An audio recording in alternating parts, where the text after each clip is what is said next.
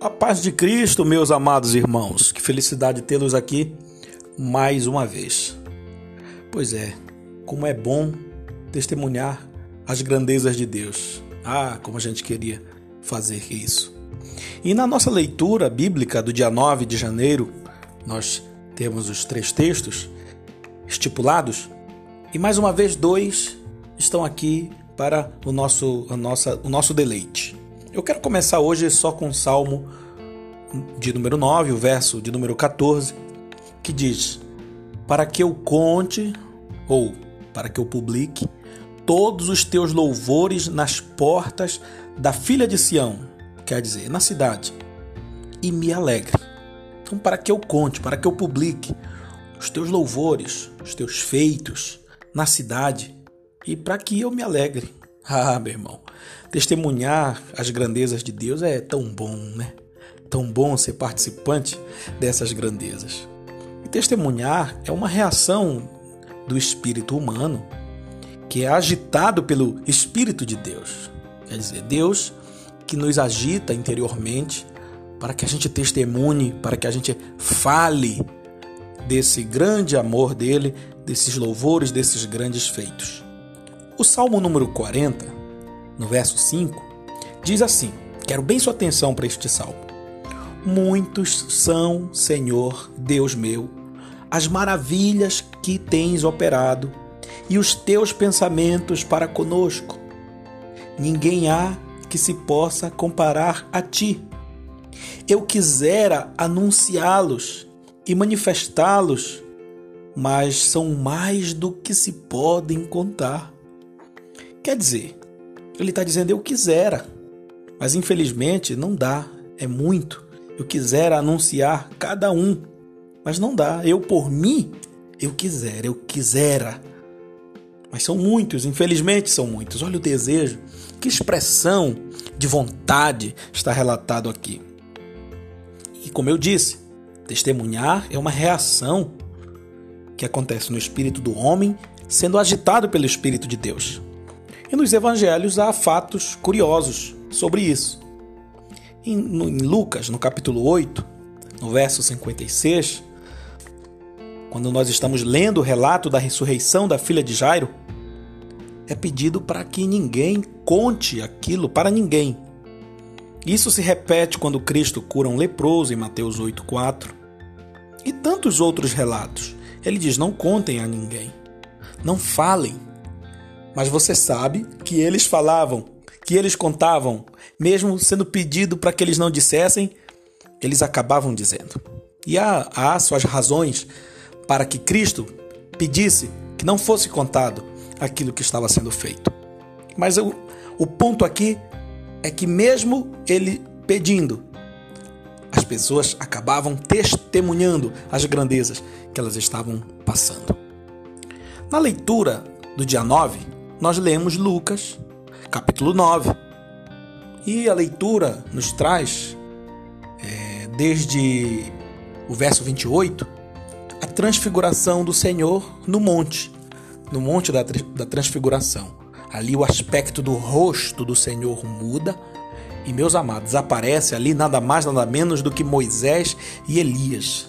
E quem está ali naquela participação é Pedro, Tiago e João, e eles estão enxergando essa manifestação gloriosa, tão grande. Mas o verso 36 diz que os discípulos mantiveram silêncio. E naqueles dias a ninguém contaram coisa alguma do que tinham visto. Eles mantiveram silêncio, mesmo tendo visto tamanha grandeza. Quanta dificuldade, não? Imagine você. Quanta dificuldade manter o silêncio.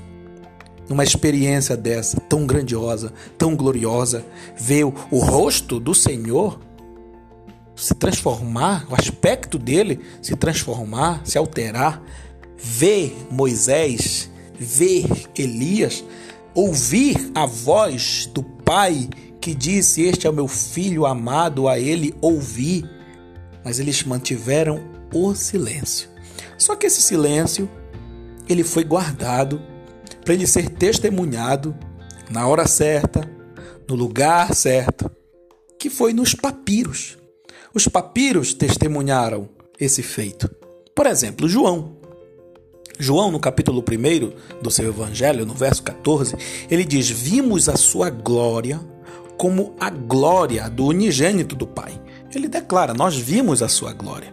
Nós enxergamos a sua glória como a glória do unigênito do Pai. Mas é Pedro quem faz um registro mais detalhado a respeito desse, desse, desse evento de Jesus Cristo transfigurado no Monte da Transfiguração. Isso está escrito na segunda carta que ele escreveu, no capítulo 1, no verso de número 16. Ele está dizendo assim: com efeito, não foi seguindo fábulas sutis, mas por termos sido testemunhas oculares da Sua Majestade, que vos demos a conhecer o poder e a vinda de nosso Senhor Jesus Cristo.